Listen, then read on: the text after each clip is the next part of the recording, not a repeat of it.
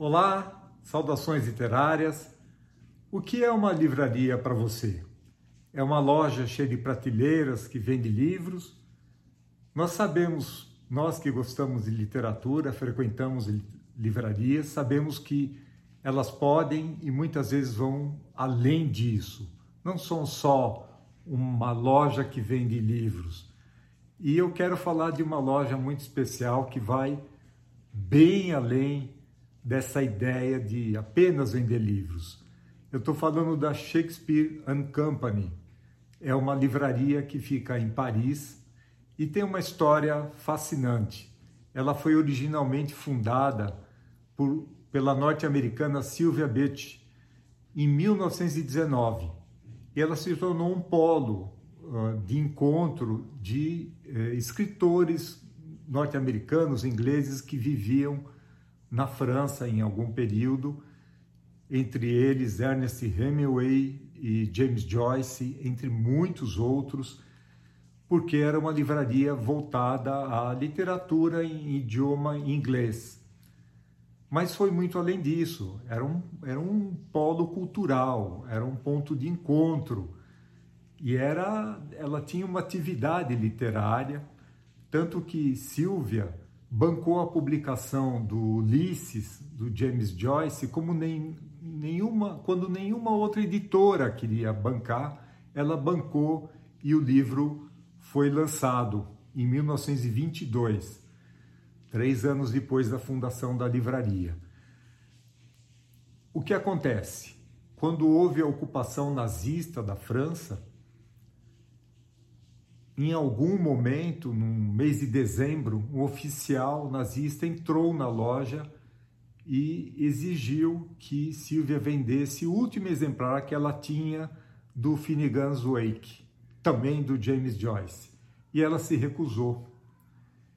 E o, o, aquele nazista ficou revoltado e disse que voltaria, confiscaria tudo. Assim que ele saiu, o que, que a Silvia fez? Pegou todos os livros e levou para o andar de cima do, do prédio que ficava na rua Odeon. E quando o cara voltou, não havia mais nada na livraria, mas o fato é que Silvia acabou passando seis meses detida num campo de internação nazista. Depois que ela saiu, a livraria não foi reaberta, ela não quis mais trabalhar com, com livros, ela encerrou o negócio. E essa é a primeira fase da Shakespeare and Company. Ali mais para frente, uh, um outro norte-americano, George Whitman, ele, ele tinha uma história curiosa de vida já, aos 27 anos, com 40 dólares no bolso, ele saiu caminhando pelos Estados Unidos, México, América Central, que ele queria viver o que ele chamou de vida de vagabundo, que outros norte-americanos, como Jack London, foi uma experiência que outros viveram, até porque era o período da recessão nos Estados Unidos, desemprego, fome, e o que fez o, George Whitman? Saiu para sua aventura e em algum momento adoeceu gravemente num lugar remoto, foi acolhido por uma tribo maia, curar, tratado, curado, e isso impactou muito a maneira dele viver, dele pensar, dele encarar o mundo, a vida. O fato é que dali algum tempo ele se viu em Paris e motivado pelos amigos, pela vocação também dele, ele acabou fundando uma livraria, a qual ele deu o nome de Mistral. Mistral é um vento que sopra no sul da França. E tocou a livraria no mesmo espírito que a Silvia tocava Shakespeare and Company. Se tornou um polo de encontro de escritores e eventos literários, muita gente ligada ao idioma inglês, mas não necessariamente. Ah, era, era aberto a toda a pauta ligada à literatura. Só que ele foi além. O Jorge foi além desse espírito da, da Silvia. marcado por aquilo que ele viveu ali na América Central, ele, ele fez o seguinte: pequenos bancos que havia ali na livraria, e isso é uma coisa comum da gente encontrar numa boa livraria acolhedora. A gente pode pegar um livro e, e ler um pouco, ver se vai comprar mesmo. Ele, ele transformou aquilo em camas, camas bem simplórias. E lá ele acolhia pessoas que estavam em dificuldade financeira, ah, que tinham o ideal de um dia escrever um livro, artistas desempregados. Eles dormiam ali na livraria durante a noite e tinham alguns compromissos. Para se candidatar, tinha que apresentar uma biografia de punho próprio aí de uma página, assim, dizer o que, que ele era na vida, o que ele tinha feito, o que ele queria. Ele tinha que ajudar, óbvio, ele ou ela, né? Eram homens e mulheres. Tinha que ajudar um pouco na livraria, na limpeza, na manutenção e, e, por fim, havia o compromisso de ler um livro por dia. Né? Então iam lá candidatos a escritor, poetas, uma situação efervescente. Fala-se que 40 mil pessoas passaram por essa, por essa livraria que à noite era um dormitório de candidatos a artistas, candidatas a poeta, e isso ao longo de todo o tempo. Né? Bom, o, o Jorge Whitman dizia que a livraria era uma utopia socialista disfarçada de livraria, que ele tinha uma vocação muito, muito socialista mesmo, de compartilhar. De, de... A livraria foi inaugurada em 1951, como eu falei, mas uh, em abril de 1964 ela deixou de ter o nome Mistral, em homenagem, associando com a data do quarto centenário Shakespeare, o George Whitman adotou uh, o nome de Shakespeare Company, também para prestigiar a fundadora original, a Sylvia Beach. O nome mudou, o endereço não, ela está lá até hoje, na rua Bricherie, 37, na margem esquerda do Sena, ali diante de Notre Dame, no mesmo prédio que tem séculos, séculos. Um prédiozinho daqueles típicos de Paris. E é um prazer visitar essa livraria. Eu tive essa oportunidade, fiquei na fila, porque tem fila. Ela também é um ponto turístico. Ela é um lugar fascinante. Fiquei ali tomei um pouco de chuva, mas valeu muito a pena. Quem quer conhecer a história da Shakespeare Company, eu recomendo muito a leitura desse livro do escritor canadense Jeremy Mercer. Vou contar, esse livro em inglês não é pretensão o que aconteceu aqui. A leitura foi sugerida pelo amigo Chico Barbosa, da edição em português Um Livro por Dia. Esse é o nome, está esgotado.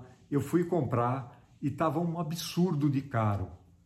Eu acabei comprando por um preço muito razoável, mas muito razoável, a edição em inglês. Leio um pouco mais devagar, mas é um inglês muito, muito fácil. O Jeremy escreve muito bem e é uma delícia. Ele, ele viveu a experiência ali por volta do ano 2000, ele viveu a experiência de viver dentro da livraria, como tantas outras pessoas, homens e mulheres, viveram ao longo da história da Shakespeare and Company. E, e é uma delícia, é muito bom o que ele escreve sobre uma história pessoal interessante, sobre a vivência dele dentro da livraria, sobre a dinâmica da livraria, sobre o relacionamento dele com o George Whitman e do George Whitman com outros moradores e moradoras. Enfim, é uma paixão esse livro e boa notícia. E quando eu falo hoje, dia 23 de outubro de 2022, a boa informação é que nas, nos aplicativos que vendem livros usados, a versão em português, um livro por dia, está com preço muito razoável de 30 reais. Então, não sei quantos tem, mas se alguém se interessar, vai lá.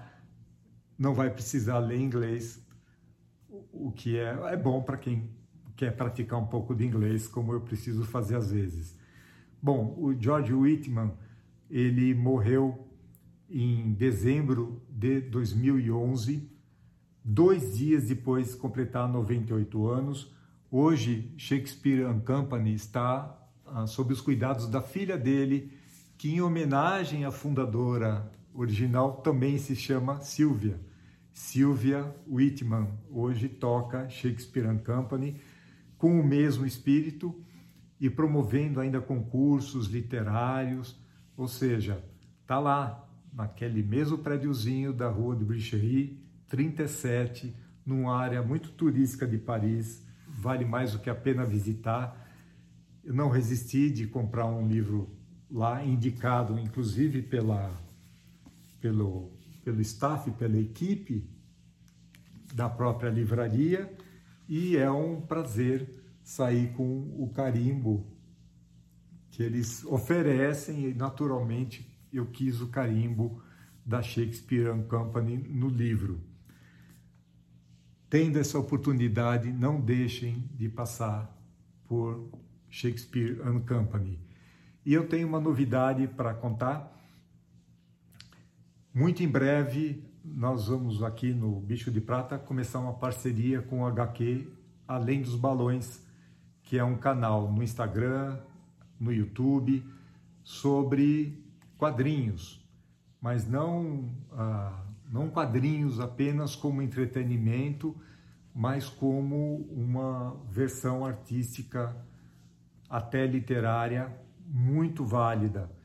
Quem toca esse canal é o Fábio Sales, tem um conhecimento profundo sobre o assunto e vai ser muito interessante trocar com ele. Nosso primeiro vídeo combinado é falar sobre quadrinhos que tem uma pegada de não ficção. Esse aqui, uma recomendação do Fábio, eu também recomendei um para ele, é sobre esses dois que a gente vai conversar. Os ignorantes fazem faz referência a duas pessoas que passam a cuidar de uma vinícola sem experiência e, segundo o Fábio, uma leitura muito interessante que eu vou apreciar para poder trocar com ele também a recomendação que eu fiz a ele. Muito em breve a gente vai para o ar. Enquanto isso, sugiro, inscrevam-se no canal no Instagram, no, no YouTube, HQ Além dos Balões. Tem um material muito rico produzido pelo Fábio.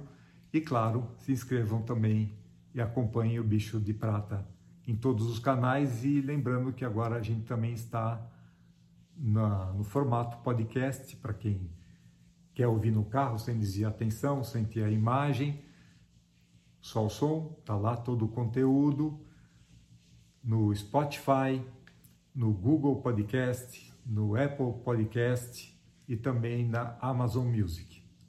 Por hoje é isso, até a próxima.